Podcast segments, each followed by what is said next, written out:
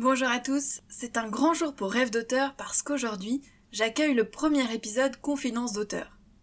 La première courageuse s'appelle Régine Doman que je remercie pour sa participation. Elle a publié deux livres pour enfants, La Lune et le Soleil et Papa Roi. Elle a également écrit quatre romans dont le dernier est en cours de publication aux éditions Maya. Vous trouverez sa page Facebook dans les notes de l'épisode si vous voulez échanger avec elle. Pour Confidence d'auteur, Régine a voulu partager les trois questions que ses proches lui posent le plus souvent.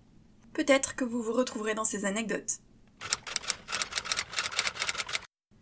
Bonjour à tous, je suis Régine Doman et j'ai écrit quatre romans et deux livres pour enfants.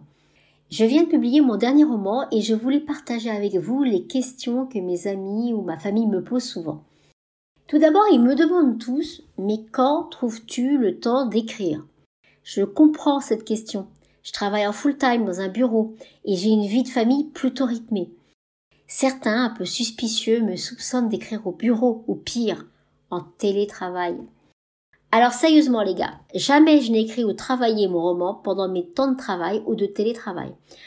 Un peu par conscience professionnelle, mais surtout parce qu'en télétravail, on travaille. Et que quand on ne travaille pas et qu'on est maman, on remplit une machine à laver, on la vide, on réceptionne les courses alimentaires, on en profite pour décaler le rendez-vous d'orthodontiste de la grande, et on prépare le déjeuner des enfants qui savent que maman est en télétravail le mercredi et le jeudi et que donc la cantine, ces jours-là, c'est no way. Et puis au bureau, eh bien, on travaille aussi. D'abord parce que je ne sais pas si vous avez déjà essayé, mais écrire au bureau sur un plateau avec le chef qui peut débarquer à tout moment, c'est chaud. C'est un peu comme si vous étiez en train de vous doucher et que votre voisin du troisième débarquait dans votre salle de bain pour vous emprunter du dentifrice. Et puis vous me direz, écrire demande de la concentration, de l'isolement. Et en open space, déjà c'est pas simple de travailler, alors écrire un roman. Ceci dit, j'ai besoin de calme pour construire l'histoire, décortiquer les chapitres, m'assurer du rythme ou encore relire et corriger, mais pour écrire, pas forcément. Ma tête est dans mon nouvel univers, au sens propre du terme, c'est-à-dire que je me trouve physiquement dans la ville dans laquelle se trouvent les personnages. Si l'histoire se passe sur une plage en Thaïlande, systématiquement, j'enlève un pull. Autre exemple, dans les adoptés, à un moment, un de mes personnages est pris de nausée. Eh bien, moi aussi, à ce moment précis, quand j'écrivais, j'avais envie de vomir. Dans Patchwork, un de mes premiers romans, l'héroïne nage dans une piscine en pierre. Et en décrivant cette sensation, j'avais l'impression de sentir la douceur de l'eau couler sur moi. Parfois, c'est comme si c'était mes personnages qui écrivaient. Ainsi, autant pour réfléchir à l'intrigue j'ai besoin de calme et de concentration, autant pour écrire ce n'est pas nécessaire. Ma tête et mes mains sont passées de l'autre côté, à l'intérieur de l'histoire. Du coup, il m'arrive d'écrire dans une petite pièce avec mes enfants autour de moi qui jouent ou se disputent.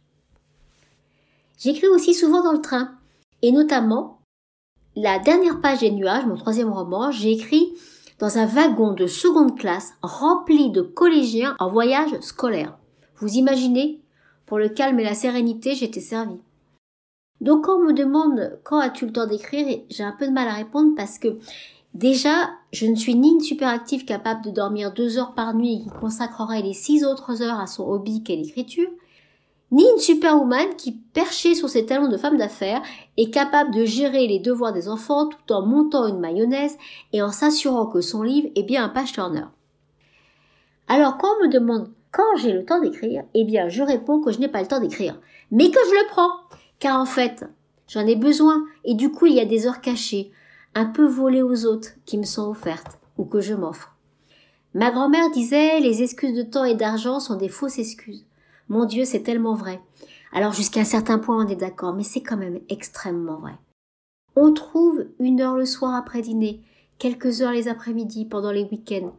Un été où la maison qu'on a louée s'y prête bien, un hiver où il fait trop froid pour sortir. On trouve toujours. Autre grande question qu'on me pose, mais où trouves-tu tes idées?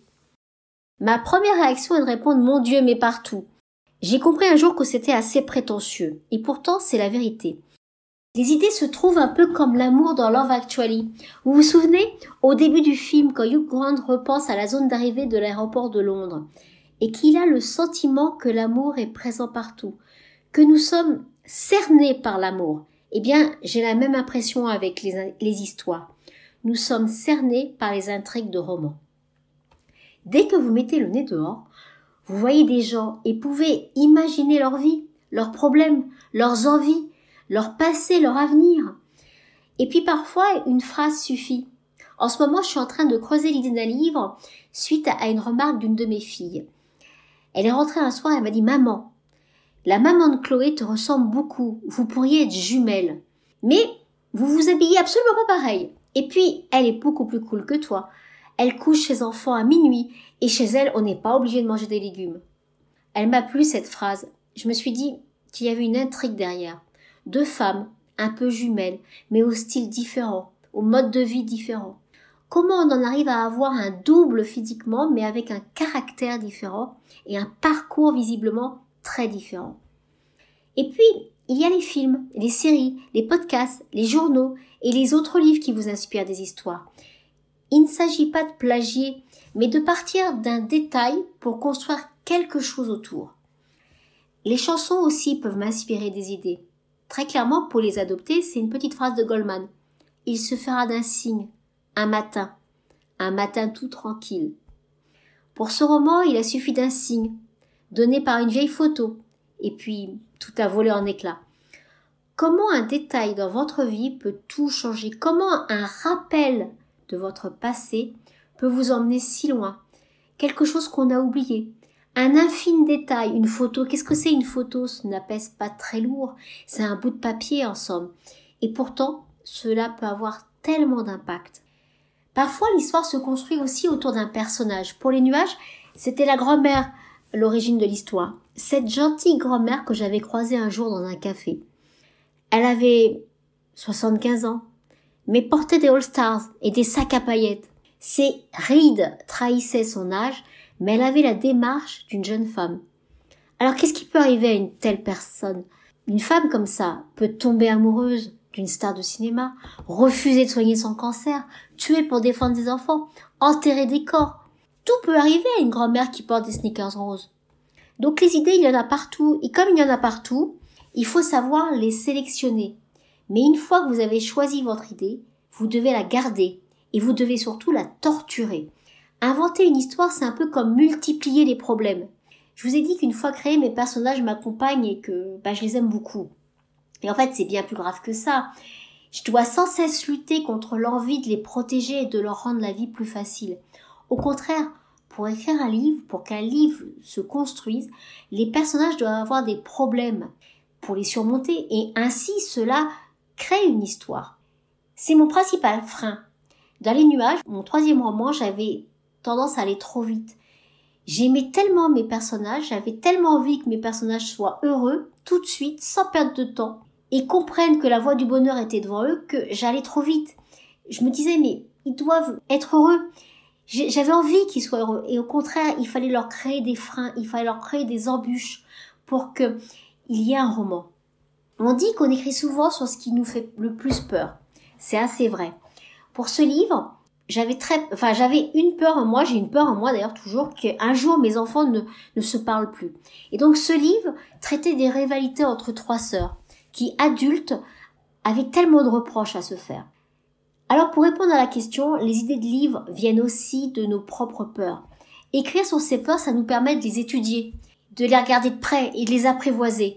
Et puis aussi, de, une fois qu'on les a apprivoisés, de les expulser.